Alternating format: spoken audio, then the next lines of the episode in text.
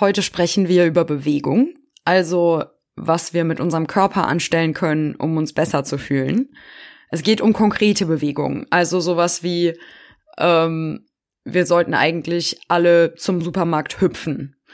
Ähm, außerdem geht es auch darum, was ihr machen könnt, damit eure Herzen im selben Takt schlagen, kein Scherz, und ähm, wie sich eure Hirnwellen synchronisieren. Ihr hört den Taz-Podcast Nur Mut, Anleitung für den Krisenkopf. Und an den Mikrofonen einmal die Therapeutin Petra Muth und mich, Annette Selle. Ich bin Journalistin. Bevor es losgeht, mm, die letzte Folge ist ausgefallen, weil in Berlin Feiertag war am Freitag. Jetzt sind wir wieder da und ich wollte noch eine Sache loswerden. Falls ihr den Podcast unterstützen wollt, dann könnt ihr das machen unter tazzahlig, also taz.de schrägstrich Zahl minus ich.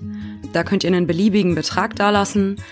Ähm, und ansonsten freuen wir uns über Unterstützung auch in der Form, dass ihr den Podcast abonniert, zum Beispiel bei Apple Podcasts oder bei Spotify. Und ganz besonders freuen wir uns immer über Feedback. Das geht auch einmal über Apple Podcasts. Da gibt es so eine Bewertungsfunktion. Und wenn ihr da Verbesserungsvorschläge da lasst, dann hat das für uns einen ganz praktischen Nutzen. Und wenn ihr eine gute Bewertung da lasst und das ein paar mehr werden, dann kriegt der Podcast mehr Reichweite. Und das freut uns auch. Frau Muth, wir haben letztes Mal über Achtsamkeit gesprochen. Also unsere Fähigkeit, uns auf den aktuellen Moment zu konzentrieren, weil wir Menschen ja in der Regel mh, mm, eher in der Zukunft leben oder auch Dinge interpretieren aufgrund der Dinge, die wir in der Vergangenheit erlebt haben. Mm, und wir hatten dann auch äh, geschaut, ja, wenn ich dann lerne, in bestimmten Momenten achtsam zu sein, was kann ich dann damit machen? Und dann hatten wir angefangen mit Atmung. Mm, wir wollten weiter darüber sprechen, was man so mit Atmung alles machen kann und schauen, was es noch so für Möglichkeiten gibt. Hm. Haben Sie eine Lieblingsatemtechnik? ja, habe ich tatsächlich. Ähm, ich würde aber gerne noch äh, was Einleitendes sagen wollen. Hilfreich ist oft für Menschen, ne, wenn die angespannt sind und durch die Anspannung nicht mehr ähm, tief ein- und ausatmen, eine Hand auf den Bauch zu legen mhm. und eine Hand auf den Brustkorb zu legen. Weil wenn Sie tief ein- und ausatmen, dann werden Sie spüren, wie Ihre Hand sich wölbt. Ja. Und das hilft schon mal, bewusster ein- und wieder auszuatmen, weil die, ne, die Bewegung der Hand eine Rückmeldung darüber gibt, wie tief wir einatmen und ausatmen. Und am Anfang ist das vermutlich viel flacher. Und dann geht's auch erstmal darum, die Atmung zu beobachten, noch gar nicht zu beeinflussen, sondern erstmal sein zu lassen, sich auf die eigene Atmung einzulassen, zu registrieren, wo mache ich eine Pause, zum Beispiel vorm Einatmen oder zwischen Einatmen und Ausatmen. Und wenn das schön beobachtet wurde, dann die Atmung intensivieren, indem Sie zum Beispiel tief ein- oder ausatmen. Und im nächsten Schritt, also wir hatten ja letztes Mal diese 4x4-Technik. Ja. Ne? Also vier Sekunden einatmen, vier Sekunden halten, mhm. vier Sekunden ausatmen, vier Sekunden halten und dann wieder von vorn. Ich benutze in der Therapie die 3-4-7-Technik, weil ich finde, das kann man sich so schön merken. Drei und vier sind sieben. Und sieben ist ja das Ausatmen und in den Atemübungen ist das Ausatmen ganz besonders wichtig, weil wir, wenn wir angespannt sind, dazu neigen, viel zu schnell und zu flach zu atmen und dadurch den Körper in ein ähm, Gasungleichgewicht bringen. Und es wichtig ist, durch das Ausatmen da wieder in Gleichgewicht zu kommen. Drei Sekunden einatmen, vier Sekunden halten, sieben Sekunden ausatmen. Ja.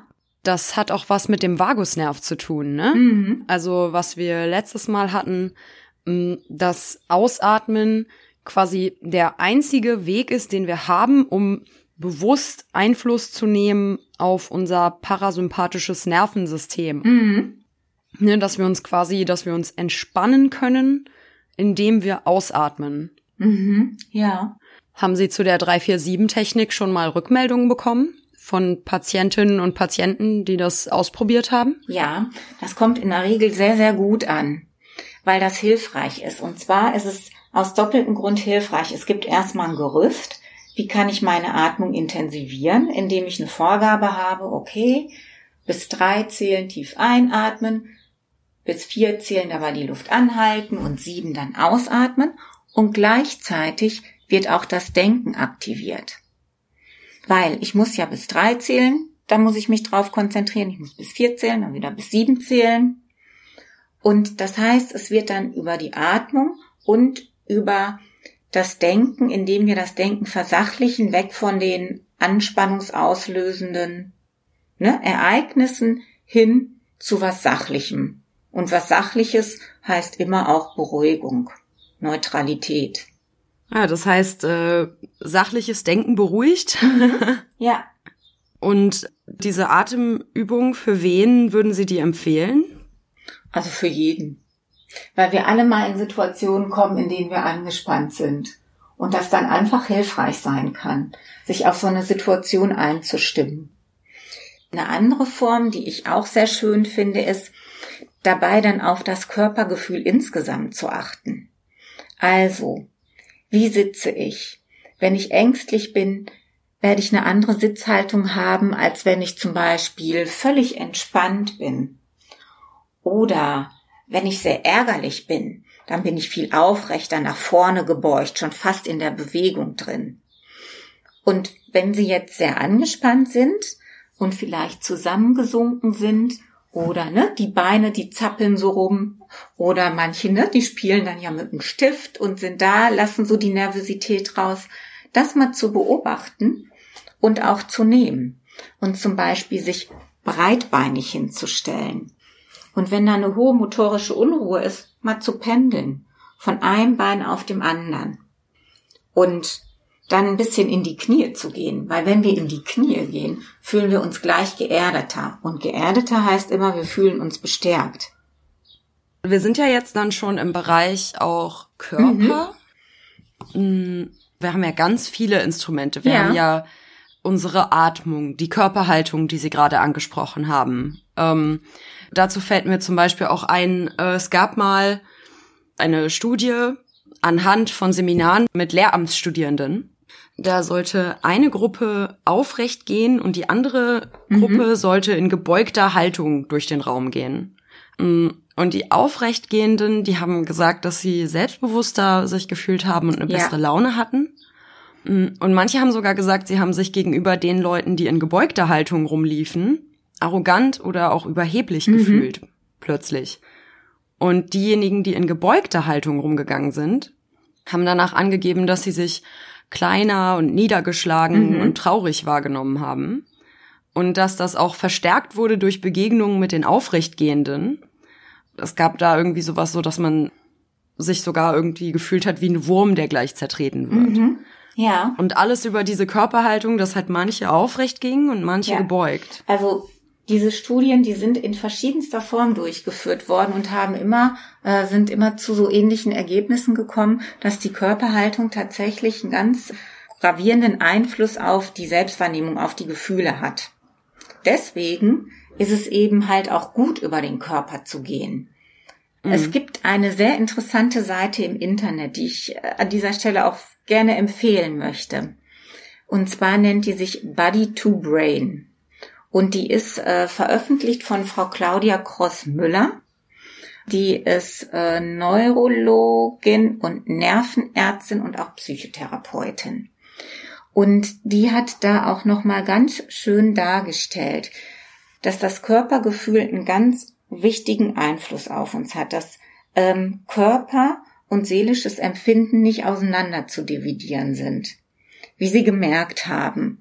Und dass es deswegen so wichtig ist, auch über den Körper zu gehen, um schwierige Stimmungen ausgleichen zu können. Mm, Ich habe das gerade mal nachgeschaut. Es gibt, wenn ich Body to Brain in meiner Suchmaschine eingebe, Hm, dann finde ich eine App, die so heißt. Mhm. Die ist auch kostenfrei runterzuladen, so war sie es zumindest vor einiger Zeit noch. Ja, nach wie vor. Ja, ich glaube, also die Verbindung ist sehr eng. Das geht auch nicht nur auf die Körperhaltung, während wir stehen oder sitzen, hm, sondern auch, ähm, wenn wir beispielsweise gehen. Also ob wir jetzt spazieren gehen oder zum Supermarkt. Es gab eine Studie mit Patientinnen und Patienten, die an Depressionen erkrankt waren, aktuell noch. Und dann mit Menschen, die die Depression überwunden hatten. Mhm. Und mit Menschen, die eben keine Depression hatten. Also es hat eine Gruppe Psychologinnen und Psychologen gemacht, diese Studie. Und dabei ist rausgekommen, dass diejenigen, die noch Depressionen hatten, langsamer und gebückter vorwärts gegangen sind. Also ähm, wenn sie einfach nur sich ganz normal fortbewegt haben, hatten sie ein langsameres äh, Gehtempo und eine gebücktere Körperhaltung. Aber auch, ähm, also ein beteiligter Psychologe hat halt gesagt, so der Körper hat ein langes Gedächtnis, weil selbst die Menschen, die die Depression überwunden hatten, hm. immer noch ein bisschen depressiv gingen. Also immer noch langsamer und gebückter, also schon natürlich anders gingen als diejenigen, die noch akute Depressionen hm. hatten. Aber es war wohl ein signifikanter Unterschied zwischen der Gehweise derjenigen, die nie eine Depression hatten und denjenigen, die die Depression auch überwunden hatten. Ähm, und er meinte so, man muss ganz genau darauf achten, wie mhm. man seinen Körper bewegt weil über so ein Körperfeedback auch die Gefahr für einen Rückfall mhm. steige. Ja, da sind wir wieder bei diesem Thema üben, üben, üben. Mhm. Viele, die sich mit sich auseinandersetzen, die haben so die Idee, so jetzt mache ich einen Strich und alles wird anders. Mhm. Und dann, als wenn das vorherige, ne, als wenn man das einfach abhaken könnte. Aber es hat sich gezeigt, wir sind zwar in der Lage, uns zu verändern, aber wir können nichts ausradieren. Also wir können in unserem Gehirn nichts überschreiben, wir können nur neue Strukturen, neue Verknüpfungen anlegen. Und deswegen besteht auch immer die Gefahr, ins Alte zurückzurutschen. Und emotionale Zustände machen sich eben halt auch im Körper bemerkbar. Und deswegen ist so wichtig, ähm, dass neu erlernte Verhalten, sei es auch das neu erlernte Körpergefühl, zu stärken und da am Ball zu bleiben, weil sonst die Gefahr besteht, in alte Muster zurückzufallen und es gibt einen Wiedererinnerungsprozess. Körperliche Haltungen können uns auch an bestimmte Lebenssituationen zurückerinnern, sei es jetzt äh, bewusst oder vielleicht auch im Vorbewussten. Deswegen ist so gut, dass wir einen guten Bezug zu unserem Körper haben um nicht mhm. automatisch dann in Vergangenes wieder zurückzufallen, sondern das bewusst steuern zu können. Heißt das, wenn ich, wenn ich merke, ich bin in einer mh, mm, gedrückten Stimmung, dass es mir helfen kann, beispielsweise, äh, ich denke halt drüber nach, wie man das in den Alltag einbinden könnte. Mhm. Mh, mm, dass es mir helfen könnte, wenn ich sage, okay, ich muss jetzt eh irgendwie einkaufen gehen oder so, dann achte ich ganz bewusst darauf, bin ich quasi achtsam, dass ich in aufrechter Haltung gehe mm, und auch nicht schlurfe, sondern versuche möglichst energievoll mich fortzubewegen. Ja, ähm, genau. So kann man den Alltag nutzen. Und Struktur, da sind wir jetzt beim Handeln. Ne? Erinnern Sie sich an das Dreieck Denken, Handeln, Fühlen. Struktur ist ganz wichtig im Alltag. Äh, und da können Sie zum Beispiel den Einkauf nutzen, aber Sie können auch schon viel früher anfangen. Also, wie wache ich eigentlich auf? Wache ich auf, der Wecker schellt und ich springe direkt aus dem Bett? Oder gönne ich mir noch etwas Zeit, bewusst wach zu werden? Und wenn Sie ins Tierreich gucken und Sie sind ja Hundebesitzerin, dann ähm, überlegen Sie mal, wie Ihr Hund, wenn der wach wird, was der macht. Kommt drauf an, wie sie wach wird. Aha, okay. Wenn sie wach wird, wenn es klingelt, dann ist sie ganz schnell aus dem Bett. Aha, okay. Ja. Das heißt, dann ist sie sofort da und äh, in Alarmbereitschaft. Genau. Mhm. Dann bin und ich auch sehr schnell wach.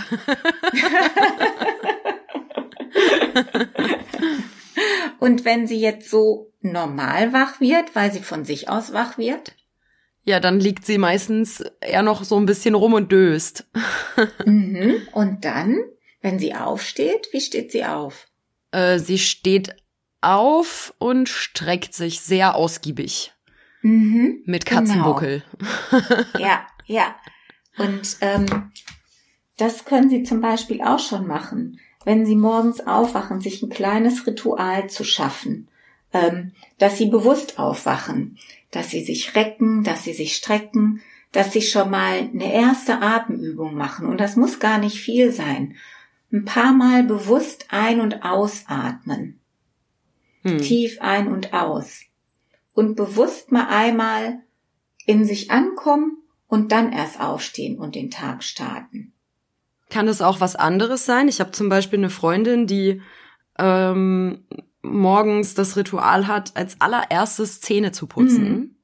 Und dabei sich auf den Tag quasi, also das sind so diese zwei, drei Minuten, die sie sich morgens direkt nach dem Aufstehen nimmt. Also mhm. das ist auch immer, das ist dann sofort das erste, Aufstehen, Zähne putzen. So, und dann dabei irgendwie ähm, überlegen, was steht ja, heute an. Absolut. Aber da ist ja das planerische Handeln im Fokus, ne? Also auch im Sinne von Struktur, was habe ich zu tun, ne? Welche Tagesziele will mhm. ich erreichen? Ähm, und da wir aber gerade ja übers Körpergefühl gegangen sind, ähm, ein Schritt davor. Also das ist natürlich auch ja. wichtig, damit ich einen Plan von dem Tag habe und ähm, Dinge erfüllen kann und auch wieder das Gefühl von Selbstwirksamkeit bekomme, wenn ich ne, dann erfolgreich bin und aktiv bin. Aber da einen Schritt zurückzugehen und sich erstmal Zeit zu nehmen, im Körper bewusst anzukommen, ähm, den mitzunehmen und auch das Gefühl, das ist für Menschen, die Morgenmuffel sind zum Beispiel. Es ist ja ganz wichtig, ähm, das Körpergefühl positiv zu beeinflussen, weil das ist einfach am Morgen sonst nicht so dolle.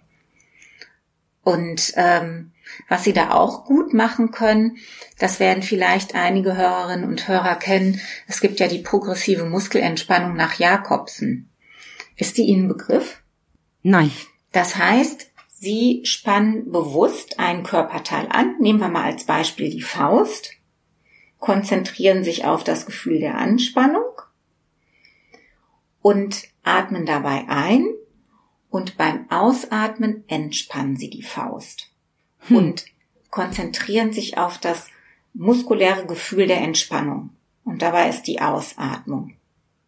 Das habe ich tatsächlich schon gemacht. Ja, unbewusst, obwohl ne? ich das nicht kenne. Ja. ja. So, äh, äh, ich hatte früher äh, Lampenfieber ganz dolles. Mhm. Und habe das dann immer gemacht, wenn ich irgendwie bevor ich was was sagen musste. Ja. Aber mit dem Fuß. Mhm. Ja, ja, genau. Das kann man auch ganz, ganz ähm, verschwiegen machen, ohne dass andere das mitbekommen. Deswegen ist das so toll. Und ähm, das können Sie zum Beispiel machen. Also Klassisch geht das so, dass man die einzelnen Körperteile abgeht, also dass man mit den Füßen anfängt, dann die Beine anspannt, ein, ausatmet, den Po, ne, den Bauch, die Arme, das Gesicht. Aber Sie können das zum Beispiel auch im Bett liegend machen, dass Sie sich einmal komplett anspannen und dann entspannen. Und dadurch wird auch schon automatisch die Atmung tiefer. Also das hilft, Atmung äh, zu vertiefen, hm. bewusster zu machen und dann recken, strecken und gähnen. Haben Sie schon mal davon gehört? Also ich habe irgendwann mal gelesen, dass äh, Trampolinspringen gut sei gegen äh, schlechte Laune und auch zum Teil als De mhm. Depressionstherapie benutzt werden mhm. würde. Ja. Mm, und ich hatte jetzt im Zuge für die Recherche für diese Folge eine Studie gefunden, mit dem Kreistanz äh, Hava Nagila. Das wird in Israel gemacht. Das bedeutet übersetzt, lasst uns glücklich sein. Man kann sich das so vorstellen, dass die Leute dabei so zusammen auch hüpfen. Also sie tanzen und sie hüpfen dabei. Und eine Psychologin hat diesen Tanz mit ihren depressiven Patientinnen und Patienten eingeübt mhm. und hat dann das so verschriftlicht und gesagt, so dass es bemerkenswert war, dass die Depression nachgelassen hat ja. und die Lebensfreude zugenommen hat. Ja. Also dieses hüpfende Bewegungen machen uns machen uns glücklicher. glücklicher. So sieht's aus. Genau. Gucken Sie sich ein Kind an. Haben Sie schon mal ein Kind gesehen, was traurig ist und hüpft? Nein, ich glaube nicht, nein. Nee, ne? Also hüpfen macht einfach fröhlich und manche Dinge, wie zum Beispiel dieses Recken, Strecken, Hüpfen, ähm, auch Genen, das sind ja alles Dinge, die wir mal automatisch gemacht haben und die wir uns dann abgewöhnen, weil wir uns entweder zu wenig mit uns beschäftigen oder weil es vielleicht nicht so angezeigt ist, als Erwachsener durch die Gegend zu hüpfen. Hm. Aber hüpfen ist, ähm, ist auf jeden Fall macht, macht gute Laune ich mache das auch manchmal in der Therapie, wenn es ganz so festgefahren ist, dann stehe ich mit dem Menschen auf und dann bewegen wir uns und dann ergibt sich auch spontan ähm, bei manchen, die dann sehr angespannt sind, ne, dieses Anspannen, Entspannen nach Jakobsen oder anfangen, ne, mal zu schlenkern, die Anspannung über die Arme rauszuschütteln, mal von sich abzuschütteln im Prinzip, was wir ja auch machen, wenn wir frei tanzen. Dann hüpfen wir, ne, dann werfen wir die Arme in die Höhe, an die Seite. Ähm, und das tut uns gut. Vor allen Dingen, wenn wir irgendwann aufhören, darüber nachzudenken, was, wie könnten die anderen das finden, wie wir uns gerade bewegen. Also ich sehe sehr selten Menschen durch die Gegend hüpfen, die nicht, also erwachsene Menschen. mhm. Mm, obwohl es halt so einfach ist. Und ja. wenn es halt gute Laune macht, dann müsste man ja eigentlich in einer Zeit wie jetzt, in so einer Krise, wo sehr viele Menschen sehr viel zusätzlichen Stress haben. Mm, ich stelle mir jetzt gerade so vor, wie ich so nach draußen trete auf die Straße und dann hüpfen so hüpfen so die Leute an mir vorbei. das wäre ja dann eigentlich rational, oder? Ja. Also wäre doch eine vernünftig eigentlich. Auf jeden Fall. Also, weil es gut tut. Und ähm, manchmal können Sie ja, wenn Sie draußen sind, Eltern mit kleineren Kindern beobachten und die mhm. hüpfen dann mit, äh, weil das Kind hüpft, weil sie gerne mit dem spielen wollen. Und auch da sehen Sie, ne, die haben dickes, breites Grinsen im Gesicht. Das macht Spaß. Also alle, die jetzt hier vielleicht ähm, als äh, Elternteil mit einem kleineren Kind zuhören, die werden das wissen, wie schön und wie befreiend das ist. Ähm, auch schaukeln, dieses Hin und Her bewegen, ist toll. Ist ja auch immer auch eine Aufwärtsbewegung. Mhm. Ähm, Aber auch wieder ab, ne? Das heißt, ähm, es hilft uns auch, wenn wir schaukeln gehen. Mhm. Um uns besser zu fühlen. Ja. Manchmal wird das als Mittel in Liebesfilmen eingesetzt ne? Dann sehen sie die beiden glücklich auf einer Schaukel hin und her schwingen. ah. Ja, es gibt auch es gibt auch Filme und Serien, in denen dieses äh, dieses Hüpfen mhm. und Tanzen eingesetzt wird. Also äh, es gibt zum Beispiel die Serie, das ist eine äh, ja so eine Krankenhausserie, Grey's Anatomy. Mm, die Hauptcharaktere mhm. tanzen und hüpfen mhm. immer, wenn es ihnen schlecht geht. Mhm. Machen Musik an und mhm. tanzen und hüpfen ja. zusammen. Und was sie dann auch noch machen können, ist singen. Dann sind wir wieder bei der Atmung. Wenn wir singen, modulieren wir automatisch die Atmung. Bei hellen und tiefen Tönen atmen wir unterschiedlich ein und aus. Es hat einen anderen Rhythmus. Das ist auch ähm, sehr, sehr wohltuend. Und der Volksmund, der weiß ja auch, ne, wenn du Angst hast, sollst du im Keller pfeifen. Hm. Also sich verbalisieren, sich selbst, das macht Mut wenn Leute zusammen singen, ähm, beginnt sich auch ihr Herzschlag zu synchronisieren.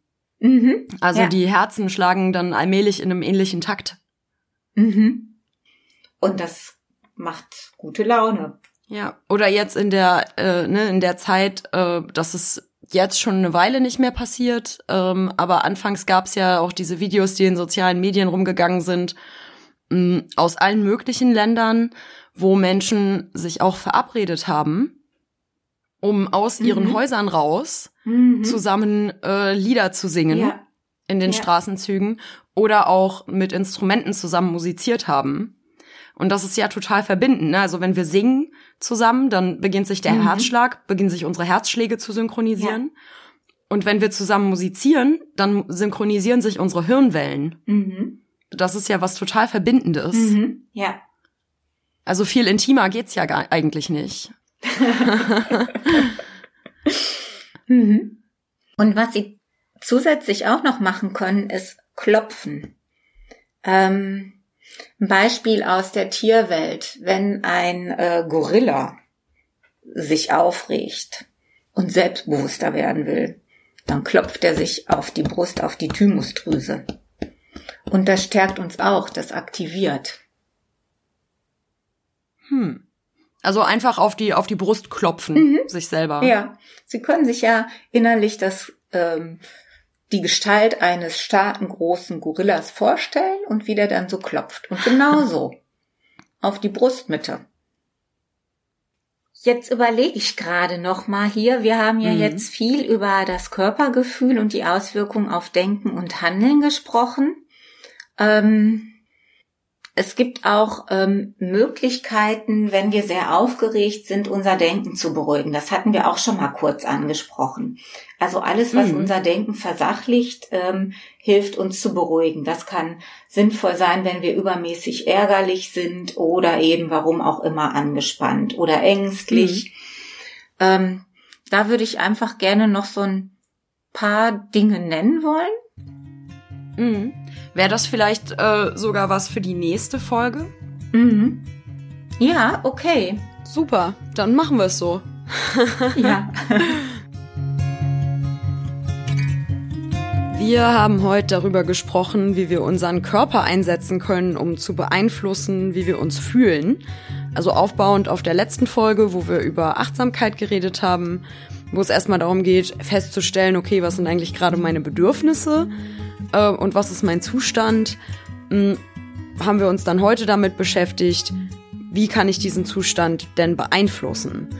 Mh, hm, wir sind Atemtechniken durchgegangen, mit denen wir uns beruhigen können, wenn es stressig wird. Hm, wir sind durchgegangen, dass es helfen kann, bestimmte Körperteile anzuspannen und wieder zu entspannen. Wenn wir aufgeregt sind, zum Beispiel die Hände ballen oder die Füße. Wir haben drüber geredet, dass wir alle öfter hüpfen sollten und schaukeln weil uns die Auf- und Abbewegung so glücklich machen, dass unsere Körperhaltung zeigt, wie wir uns fühlen, aber auch beeinflusst, wie wir uns fühlen und auch unser Gehtempo und dass unsere Herzen im selben Takt schlagen, wenn wir zusammen singen und sich unsere Hirnwellen synchronisieren, wenn wir zusammen Instrumente spielen. Den Link zu der angesprochenen Body to Brain App, den findet ihr im Taz-Text, der zu dieser Folge gehört. Außerdem werdet ihr da einen Link finden zu einem Musikvideo, ähm, zu einem wunderschönen Lied. Und ihr seht, was wir so alles machen können, wenn wir uns auf die Brust klopfen und wie das auch klingen kann. Mm, und einen Link zum Havana Gila Tanz. Nächstes Mal konzentrieren wir uns auf Selbstberuhigung. Bis dahin, eine wunderschöne Woche.